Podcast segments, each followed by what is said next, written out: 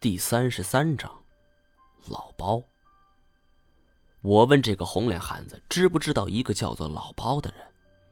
也许是渔船的马达轰鸣，我不得不喊了几遍，几乎是用力喊出来，红脸汉子这才听清楚。没想到这个问题一抛出，马上引起了红脸汉子的警觉。他上下打量我：“你是干嘛的？”我很无奈。只好再次亮出所谓的灵异现象爱好者的身份。从那时候起，我感觉这个民间性质的组织比传说中的有关部门更加神秘。红脸汉子听完，长长的叹了一口气邀我进了船舱，倒上两杯茶，然后慢慢说道：“以前老包跟我是一起的，呃，看见刚才老谷那艘船了吧？”呃，就是马达声最响的那个，本来那个位置，呃，是老包的。要说老包这个人真不简单，水性好，驾船也厉害，人们当时都称他是长江的一条鱼。只可惜，后来就出了事儿了。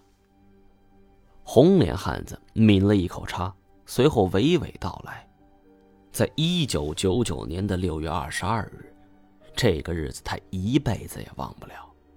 本来那一天万里无云，天气非常好，因为学校要放暑假了，所以很多家长都会带着孩子来游江，所以生意是个红火期。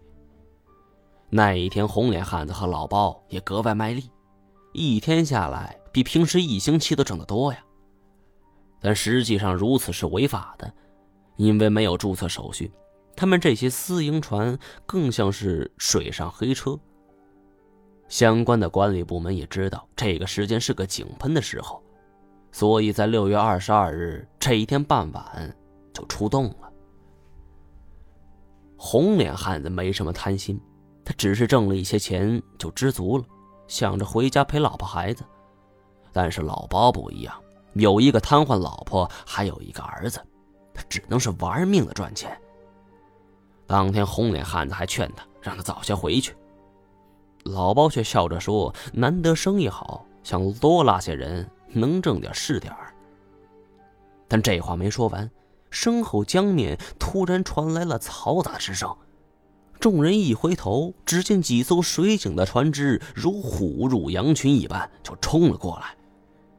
刚才还聚在一起的私营船只，仿佛是受惊的绵羊，顿作鸟兽散。一时间，江面之上展开了一场激烈的竞逐比赛。水警船只胜在装备齐全，但是私人运营船常年混迹于此，更是驾轻就熟。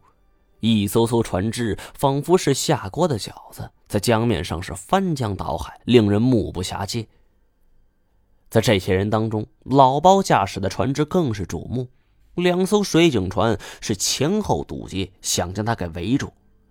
但是老包熟练掌舵，他的船只迎着对面的水警船撞去。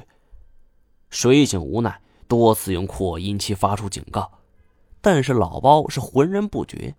他的船只开足马力，是破开长江水面，划出两道白链来。但是水警也不是吃素的，并不避让。决定抱着将这些扰乱秩序的罪魁祸首一网打尽的决心。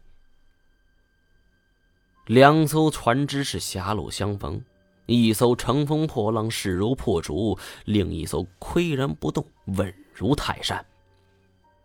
眼看两只船的距离越来越短，从百米到了五十米、三十米、二十米。转眼之间已经不足十米了，而老包背后的船只却还是死死咬住。眼看三艘船就要撞在一块江岸的围观之人不由是发出了阵阵惊呼。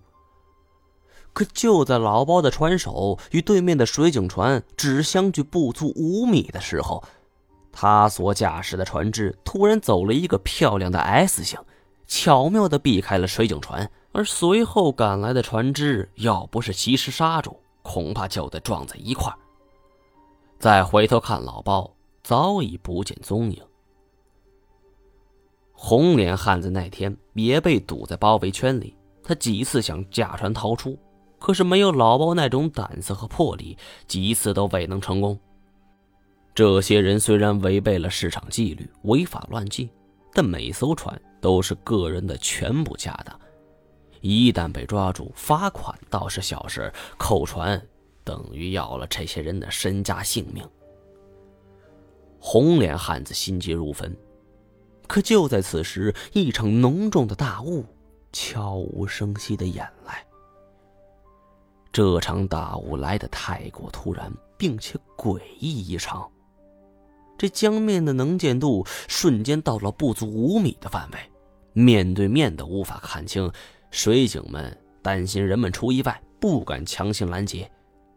刚才还嘈杂无比的江面，瞬间就安静了下来，除了哗哗的江水声，再也听不见其他声音。